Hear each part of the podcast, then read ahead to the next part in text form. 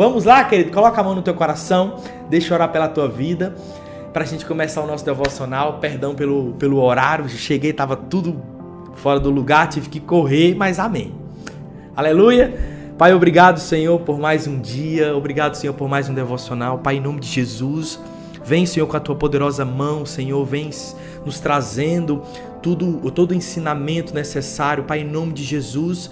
Vem, Senhor, nos dando toda a capacidade, Senhor, todo a, toda a unção necessária para que nós possamos viver aquilo que só o Senhor pode nos fazer viver. Pai, em nome de Jesus, eu abençoo cada família aqui representada. Senhor, em nome de Jesus, vem com provisão, vem com poder, vem com unção. Pai, vem com ousadia, Senhor, sobre cada um deles, para que eles possam desfrutar das maravilhosas bênçãos que o Senhor tem para a vida de cada um. Em nome de Jesus. Amém? Queridos, glória a Deus. O tema dessa ministração é a abundância de Deus. Nós temos visto aí o favor de Deus, algumas características, algumas facetas de Deus durante essa semana. E quando Deus colocou esse, essa ministração, essa palavra ao meu coração, abundância de Deus, ele trouxe algo muito importante ao meu coração, que é justamente nós termos a noção, termos o entendimento de quem nós somos em Cristo e o que nós podemos em Cristo e porque que muitas vezes nós não estamos conseguindo desfrutar de tudo aquilo que o Senhor tem para nossa vida.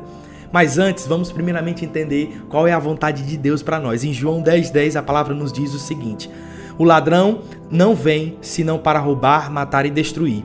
Eu vim para as, as, ovelhas e que elas tenham vida e vida em plenitude. Algumas traduções dizem em vida e vida em abundância. Essa abundância de vida, querido, significa que Deus ele tem grandes coisas para a sua vida e para que você tenha acesso a elas, você também precisa acreditar que você tem. Porque a fé é uma via de mão dupla. Você acredita naquilo que Deus diz e você acredita naquilo que ele disse. Não adianta Deus tentar realizar através da sua vida grandes coisas quando você permanece escondido nas suas desculpas. Quando Gideão foi encontrado pelo anjo, querido, ele estava malhando trigo. Só que não se malha trigo onde, onde é, malhava o, o, vinho. Pelo contrário, se malha o trigo no, no, numa coisa chamada eira, não é no lagar. Ele estava no lagar. Lagar é tipo uma uma construção. Pensa numa, numa piscina assim de redonda, de, de, de pedra eu não sou muito ruim, né, gente, de, de, de, tentar explicar, mas é como se fosse uma construção, parece ser uma piscina, onde o povo entra e fica pisando assim.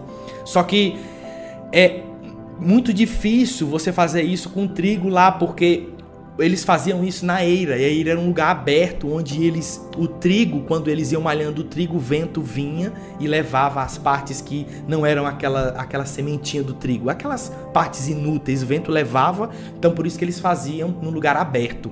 Então ele estava malhando ali no lagar de uma forma que era cansativa, era absurdamente desgastante, porque ele tinha que fazer o triplo de esforço que ele fazia se ele tivesse, se ele não tivesse escondido. Então o anjo apareceu para ele e disse: "Gideão, homem forte, corajoso, você vai libertar o povo de Israel. Rapaz, imagina, querido, um anjo do Senhor chega para você e chama você de forte, corajoso, diz que você vai fazer uma coisa grandiosa.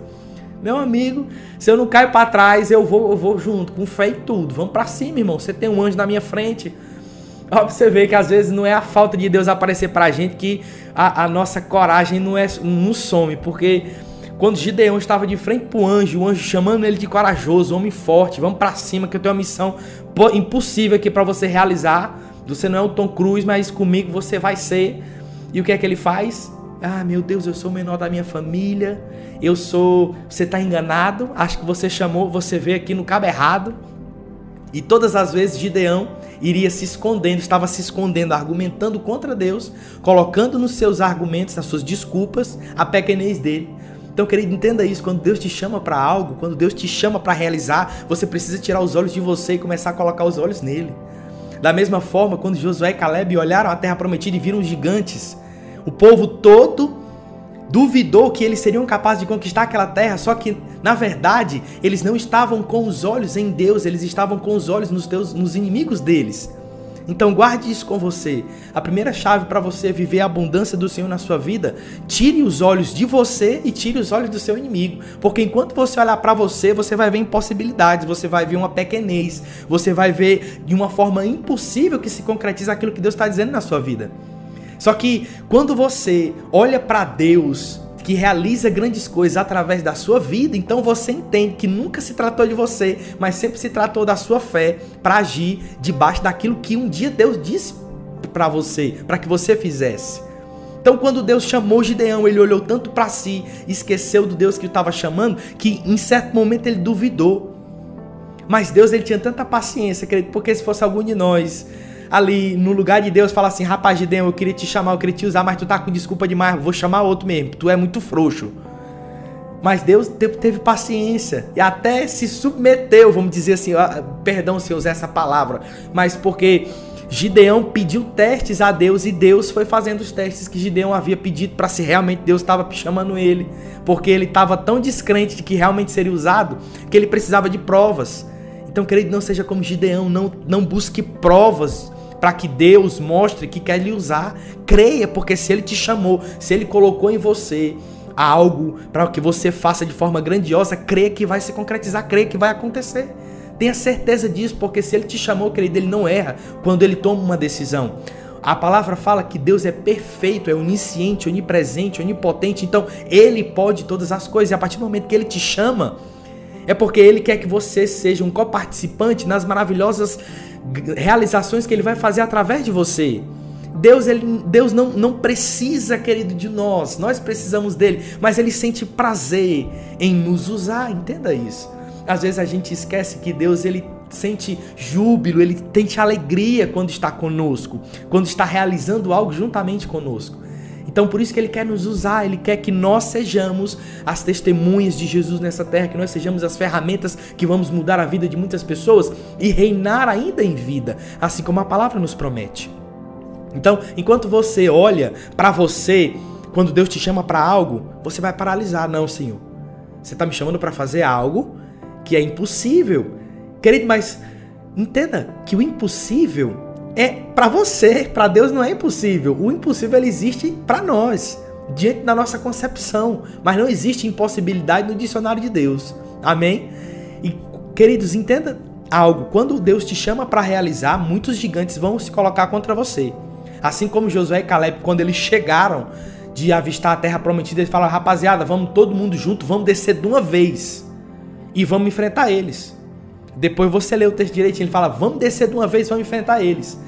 Sabe por quê, querido? Que é, são palavras que mudam todo o entendimento. Pense bem. Você já passou por uma situação onde Deus te deu uma direção e que você pensou tanto, tanto, tanto, tanto, tanto que suas energias se esvaíram e você acabou ficando parado? Deus diz, meu filho, corra. E você fala, rapaz, eu vou cair. E Deus diz, meu filho, corra, meu filho, vai lá, rocha. E você ficou, não, eu tô achando que tá muito pedregoso assim, esse, essa terra tá muito estranha, eu acho que eu vou cair. Meu filho, corra. E você ficou pensando tanto como deve correr que acabou que o bonde passou e você ficou.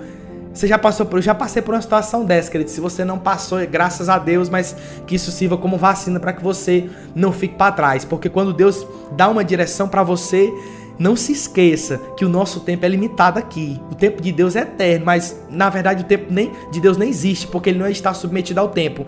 Ele é eterno, mas o tempo para nós existe. Então, quando Deus te chama para realizar algo, não se esqueça, querido, que o tempo vai passar. E se você comer bola, você fica. O trem passa e você fica quieto na estação. Entende isso? Quando Deus colocar no seu coração algo, vá. Foi o que Caleb fez. Josué e Caleb, eles não queriam pensar, querido. Quando Deus lhe manda fazer algo, não pense demais, não. Porque o que Deus espera de você é obediência. E debaixo da sua obediência, Deus vai fazer grandes coisas. Não pense demais. Consegue entender que quando José se colocou ali na frente de, de, do faraó, faraó olhou para o cabo e disse assim: Rapaz, não existe um homem melhor do que você para governar o Egito inteiro.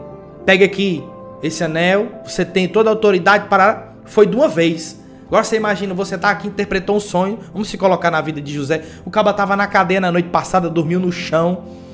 Cadeia não tem cama, né, querido? Naquela época, acho que não tinha um sofá, um dortobom para você dormir. E você tava dormindo num lugar ruim, você acorda, tá de frente pro faraó, interpreta o sonho do faraó e de uma vez o cabo faz de você o homem mais poderoso do Egito. Rapaz, se fosse uma pessoa que não estivesse psicologicamente preparada, fala assim: não, calma aí, vamos devagar, deixa eu pensar um pouco, é muita responsabilidade para mim. Rapaz, eu não sei nem ler e escrever direito. Calma, vamos, vamos devagar. Nós acabamos de se conhecer, para que essas carreiras todas? Só que José ele tinha uma mentalidade de que aquilo que Deus tinha para a vida dele, querido, era para ontem. Então ele não desperdiçava oportunidade. A partir do momento que, que o faraó colocou autoridade sobre a vida de José, ele falou: opa, vamos para cima. Então a palavra não fala que José parou para pensar, não, calma aí. Mas se fosse algum de nós, que provavelmente a gente teria se assustado e teria dito assim: calma, meu filho, você tá muito apressado, você, essas são as suas emoções. Vamos, pega aqui um copinho com água. Não é assim? Só que José aceitou aquilo. Ele não pensou demais, querido. Deus ele não quer que a gente pense até nisso. Ele facilita a nossa vida. Não queira pensar demais que a gente às vezes a gente se perde tanto pensando naquilo que vai acontecer ou não da parte do Senhor, que a gente fica trupicando, ou então a gente fica parado assim, ó. Tá, mas se eu fizer A, B, ou C, não, mas aí significa que a gente não está confiando naquilo que Deus diz, porque quando Deus fala assim, ó, vá, é para ir. Ele não tá pedindo, pense como é que você deve ir, depois que você pensar, você vá. Não, ele só diz vá. Ou então quando ele diz pare, e você para. Querido, nós temos que entender que pensar demais muitas vezes nos paralisa. Guarde isso no seu coração. Porque quando Josué e Caleb se encontraram numa situação em que eles precisavam batalhar, eles não olharam para o gigante. Essa é a chave que eu quero compartilhar com você. Não olhe para você mesmo quando Deus te chamar e não olhe para o gigante que se colocar contra você. Olhe para o Deus que te chamou para realizar. Essa é, é, a primeira chave querido, que eu quero compartilhar com você. E quando eles não olharam para o gigante, ele falou: "Rapaz, nós estamos indo contra ele quando o Senhor, o Senhor está conosco, rapaziada. Vamos para cima."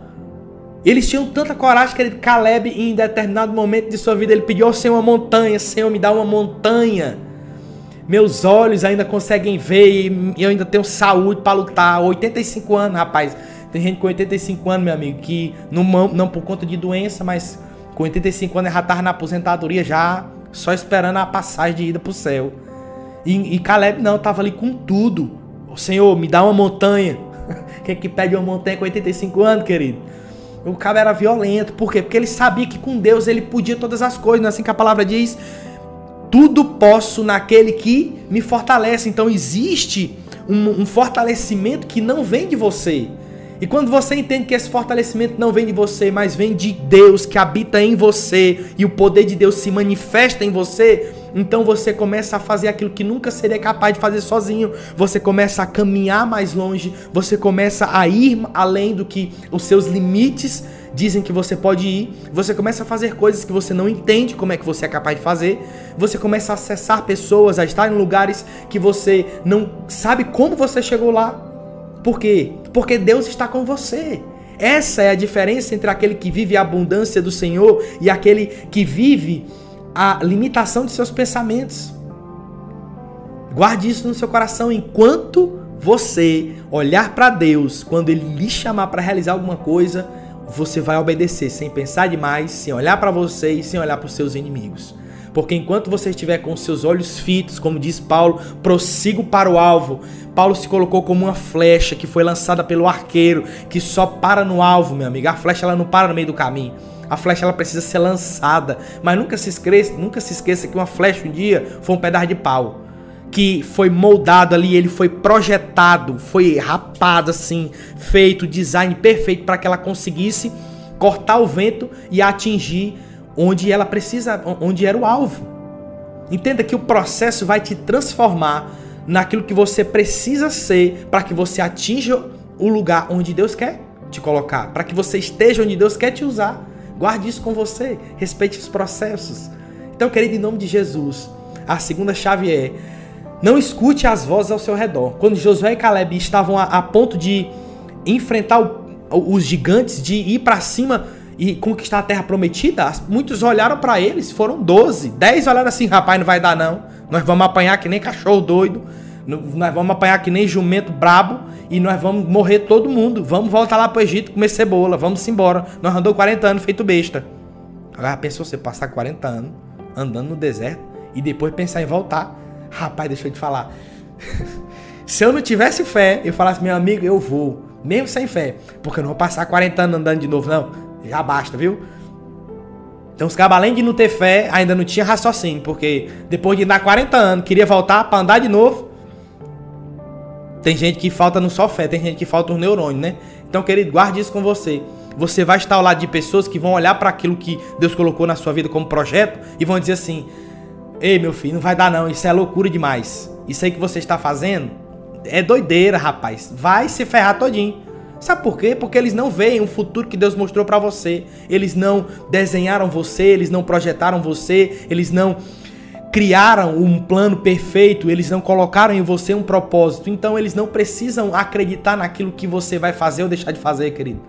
Quem precisa acreditar é você, porque quem vai fazer com Deus é você, não é eles. Você entende isso? Então a partir do momento, querido, em nome de Jesus, guarde isso com você, que você começar a realizar o propósito que Deus tem para sua vida, não escute as vozes das pessoas que tentem parar você. Não escute. Porque a partir do momento que você para para escutar aquilo que os outros estão falando, a sua fé está sendo minada. Porque assim como a fé vem pelo ouvir, a descrença também vem. Porque se você medita na palavra de dia e de noite, significa que você está ali ruminando nas promessas do Senhor, você está aguçando a sua fé, você está relembrando as promessas do Senhor, você está trazendo à memória aquilo que te dá esperança. Mas quando tu começa a escutar o murmúrio do povo, que não vai dar certo, que você é pequeno demais, que tem muita gente contra você, que o gigante que você vai enfrentar é, é, é muito maior do que você, e isso e aquilo começa a colocar dificuldade naquilo que você estava realizando. Então você vai começando a absorver isso. Rapaz, é mesmo, né? Rapaz, rapaz pensando bem, eu, eu tô ficando meio abestado, porque isso, isso não é normal de fazer. Uma pessoa comum não faz isso que eu tô tentando fazer. Aí você cai na real.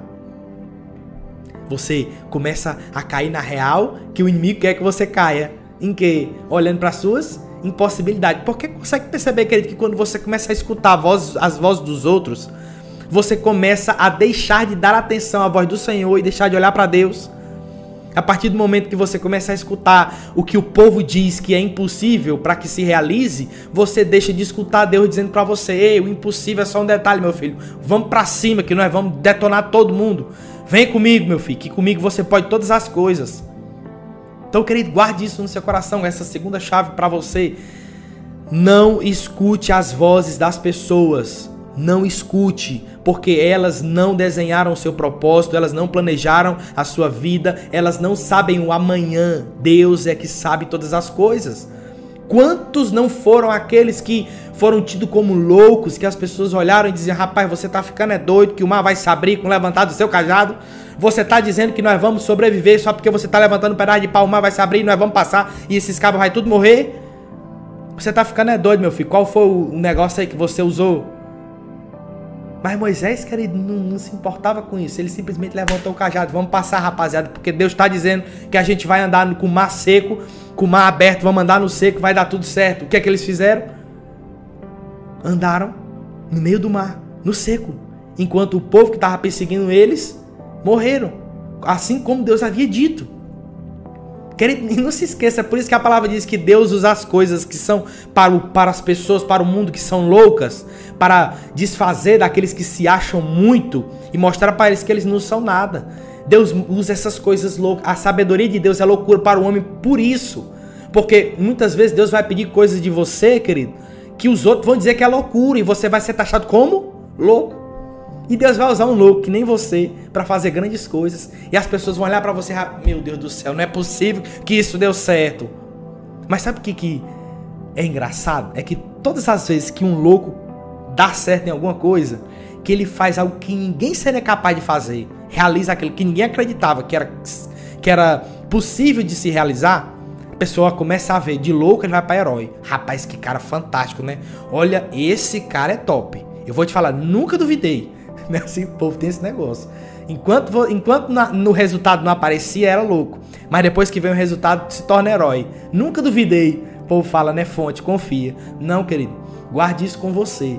Não seja guiado pela aprovação dos homens. Não seja guiado pela glória dos homens, assim como Jesus falava. Eu não quero a glória dos homens. Eu quero a glória de Deus. Você sabe por quê? Porque a glória do homem hoje ele te dá, amanhã ele tira. Hoje ele não te dá e amanhã ele quer te dar de acordo com o teu resultado. A glória do homem, ela vem de acordo com o que é mais benéfico para ele. É a tal, eu, esqueci o nome da palavra, conveniência. Essa é a palavra que eu tava. Obrigado, Senhor. Conveniência. A glória do homem é conveniente, querido. Enquanto as coisas estão dando certo, estão dando resultado, você está tendo glória. Mas a partir do momento que você fraqueja, a partir do momento que você cai em alguma coisa, algo dá errado. Ih, rapaz, aí, ó, tô te falando. Não era, não era de Deus, não. Isso aí é só Miguel. Então a, a glória dos homens é inconstante. É conveniente a eles. Enquanto eles estão sendo beneficiados, eles estão dando glória para você. Mas enquanto eles estão precisando dar alguma coisa, entregar e não sendo beneficiado com isso, aí eles, ó, vaza. Só que Deus não. Com Deus, a glória dele é eterna. Quando ele te glorifica, quando ele te levanta, homem nenhum consegue te derrubar. Deus é fiel, independente da nossa fidelidade, porque o caráter de Deus é imutável. E se o caráter de Deus é imutável, quando ele diz algo sobre você, acredite, porque vai se concretizar. Ele não de, muda a forma de pensar por conta de um erro seu ou não. Ele não deixa de acreditar no seu potencial porque você vacila ou não. Davi pecou absurdamente e o profeta olhou para ele e disse: Davi, a espada nunca mais se apartará da sua casa. Ok, foi dada uma sentença para ele, sim ou não? Mas Deus continuava vendo Davi como um homem segundo o coração dele. Então, a verdade é que transformou aquele pecado que Davi cometeu em uma bênção, porque o filho dele com a mulher que ele pecou foi Salomão. Então, Deus é capaz até mesmo de fazer os nossos erros se transformarem em algo bom em nossa vida. A questão é que nós precisamos buscar a glória dele, nos arrependermos daquilo que nós erramos, tá poeira, bater aqui, tirar a poeira, meu amigo, e andar para frente.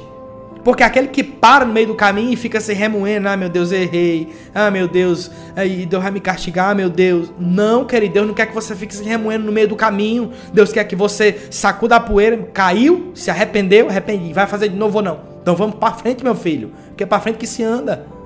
E acabou. Não tem esse negócio de ficar se remoendo, se julgando, se martirizando. Davi ia lá, botava um saco de, de cinza na cabeça, se vestia de, de sacola, se humilhava, Senhor, me perdoa. Deus perdoava e ele seguia em frente. E é assim que nós devemos agir. O problema de Deus não é com o nosso erro, o problema de Deus é com a nossa falta de arrependimento.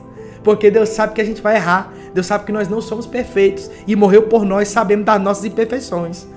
Só que o fato das nossas imperfeições nos, nos tornar propensos ao erro não significa que Deus vai deixar de nos usar, pelo contrário, é mais um motivo para Ele nos usar. Você sabe por quê? Porque a partir do momento que nós somos imperfeitos, a perfeição de Deus faz com que o impossível aconteça na nossa vida e ele seja glorificado. Porque quando as pessoas olharem para você e veem as imperfeições em você, e apesar das suas imperfeições, Deus fez grandes coisas através da sua vida, na sua vida, significa que só podia ser Deus, não você. Porque se você fosse perfeito, você não precisaria de Jesus. Se você fosse perfeito, ninguém veria Deus na sua vida. Ah, o cara é perfeito aí, era muito fácil para alguém que é perfeito realizar isso aí. Só que eu quero ver alguém imperfeito fazer coisas impossíveis. Aí a pessoa olha e pensa, rapaz, só pode ser Deus com esse cabo, não tem, não tem onde, não tem para onde correr. Então entende que a tua imperfeição, somado com a perfeição de Deus, grandes coisas se realizam e Deus é glorificado através da sua vida. Então, querido, comece a deixar de olhar para você, comece a deixar de olhar para os gigantes que se colocam contra você. Pare de escutar as vozes das pessoas que dizem que você é capaz ou não é capaz. E a terceira chave para a gente finalizar: medite na palavra do Senhor de dia e de noite. Medite na palavra do Senhor de dia e de noite. Meditar, querido, a palavra diz lá em Josué: Medite na minha palavra de dia e de noite, só então os teus caminhos prosperarão. Ou seja, existe uma prosperidade nos teus caminhos que ela só vai se concretizar a partir do momento que você fizer algo que meditar. Olha que lindo isso, porque Deus ele não pede para que você faça coisas miraculosas. Deus não pede para que você faça o impossível. Deus não pede para que você realize algo, faça um monte de maracutaia. Deus não quer que você faça isso. Ele só diz: olha, medita na minha palavra de dia e de noite e teus caminhos vai prosperar. Rapaz, Deus facilita a vida da gente demais. É a gente que complica. Percebe? Meditar na palavra é você ruminar ela todos os dias. A promessa do Senhor vai se cumprir Jesus levou sobre si as nossas pisaduras e por isso eu sou curado, então rejeito toda doença. A palavra diz que Jesus fez-se pobre para que hoje fôssemos ricos. E olha que Jesus nem era pobre. Quando a palavra fala pobre, ele está comparando. Deixa eu trazer essa realidade só para a gente entender. Quando a palavra diz que Jesus fez-se pobre para que fôssemos ricos, não é que Jesus era realmente pobre, porque Jesus tinha um tesoureiro, só tem tesoureiro que é rico. Querido, não tem tesoureiro não. Meu tesoureiro sou eu mesmo. E a palavra diz que mulheres que tinham muitas posses sustentavam o ministério de Jesus. Jesus usava roupas de mestres da lei naquela época, mestres. E, e era uma roupa cara. Então, Jesus ele tinha uma abundância de recurso. Só que, por que, que a palavra se refere a pobre? Porque comparado ao que ele tinha no céu, aquilo é pobreza. Entende? É como se você, imagina, vou trazer uma coisa bem didática para você. Imagina que você vive com 10 bilhões. Aí você deixa de viver com 10 bilhões e vai viver com 10 milhões. Entende que você decaiu absurdamente o seu patamar de vida, só que você ainda continua sendo rico. Então, essa é a diferença. É por isso que a palavra traz pobre, porque Jesus esvaziou-se de sua glória no céu. E quando ele veio viver aqui na terra, mesmo que, que ele era abundante em tudo aquilo que ele fazia, ele era pobre se comparado à vida que ele tinha no céu. Então a palavra diz: fez-se pobre para que fôssemos ricos, então eu rejeito toda falta de recurso financeiro na minha vida. Deus diz que nunca vi, a palavra nos fala que sou velho e, e já fui jovem e sou velho, nunca vi um justo nem sua descendência mendigar o pão. Então aquilo que o Senhor me prometeu vai se cumprir. Não é homem para que minta, não é filho do homem para que se arrependa. O Senhor está comigo, o Senhor jamais vai me abandonar, o Senhor vai prosperar todos os meus caminhos. Olho nenhum viu, ouvido nenhum ouviu aquilo que o Senhor vai realizar na, na minha vida. Isso é meditar na palavra. Isso é trazer à memória aquilo que nos dá esperança.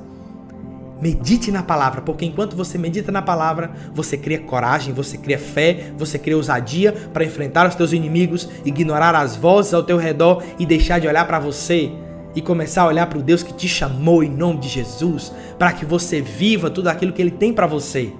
Então, querido, em nome de Jesus, a abundância do Senhor está disponível para você. Mas entenda, primeiro Deus vai te prosperar aqui e depois ele vai te prosperar aqui no lado de fora. Primeiro ele muda a tua mentalidade para depois te entregar algo, porque não adianta você entregar uma riqueza para quem tem a mentalidade pobre.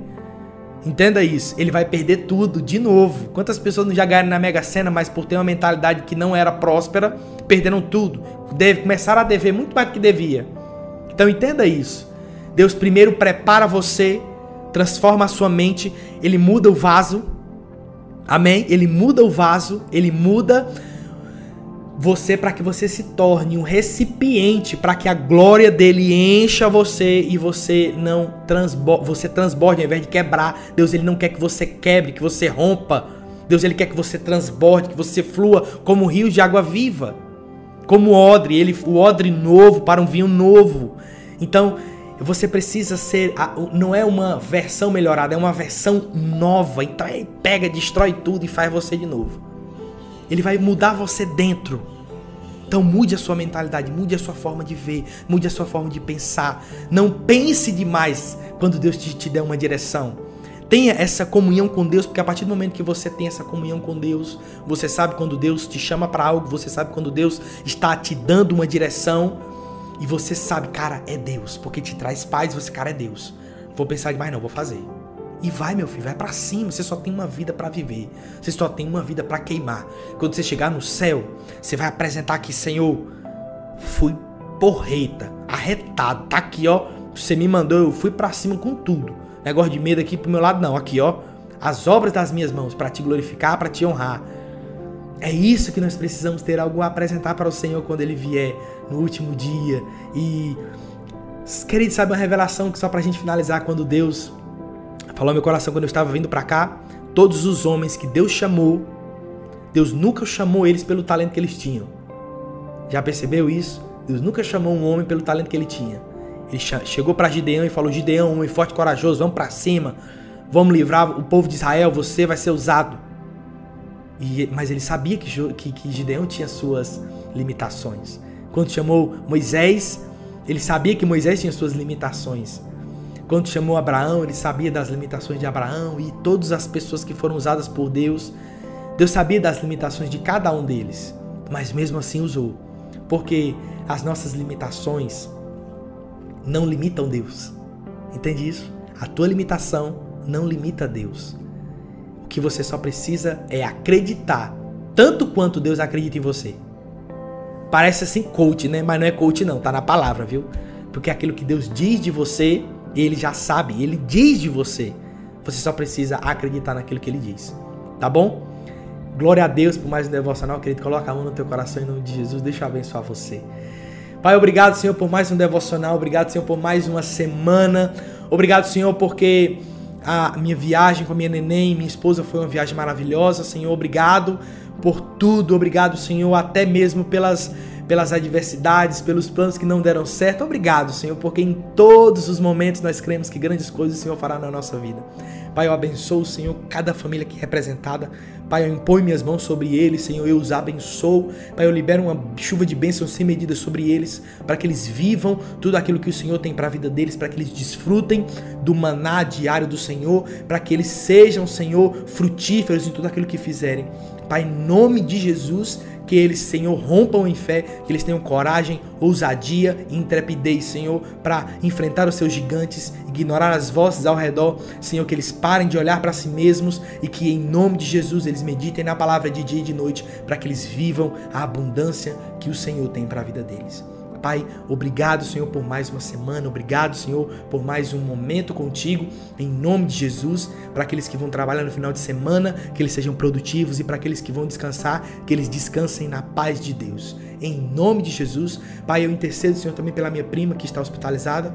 Pai, eu eu decretizo cura agora em nome de Jesus naquela cama de hospital, Senhor. Ela vai sair de lá curada do procedimento cirúrgico que ela fez. Ela vai sair de lá limpa, santa, Senhor, em nome de Jesus, porque o Senhor está ali, o Senhor está com ela. E eu profetizo, Senhor, assim como a autoridade foi dada por Jesus, eu profetizo, Senhor, cura sobre ela agora em nome de Jesus. Também profetizo cura sobre cada um destes que aqui estão. Estão precisando de cura, estão precisando de um renovo, estão precisando de uma de um recursos financeiros. Pai, em nome de Jesus, abre as comportas do céu agora e vem trazendo sobre eles, Senhor, uma abundante graça em nome de Jesus. Amém.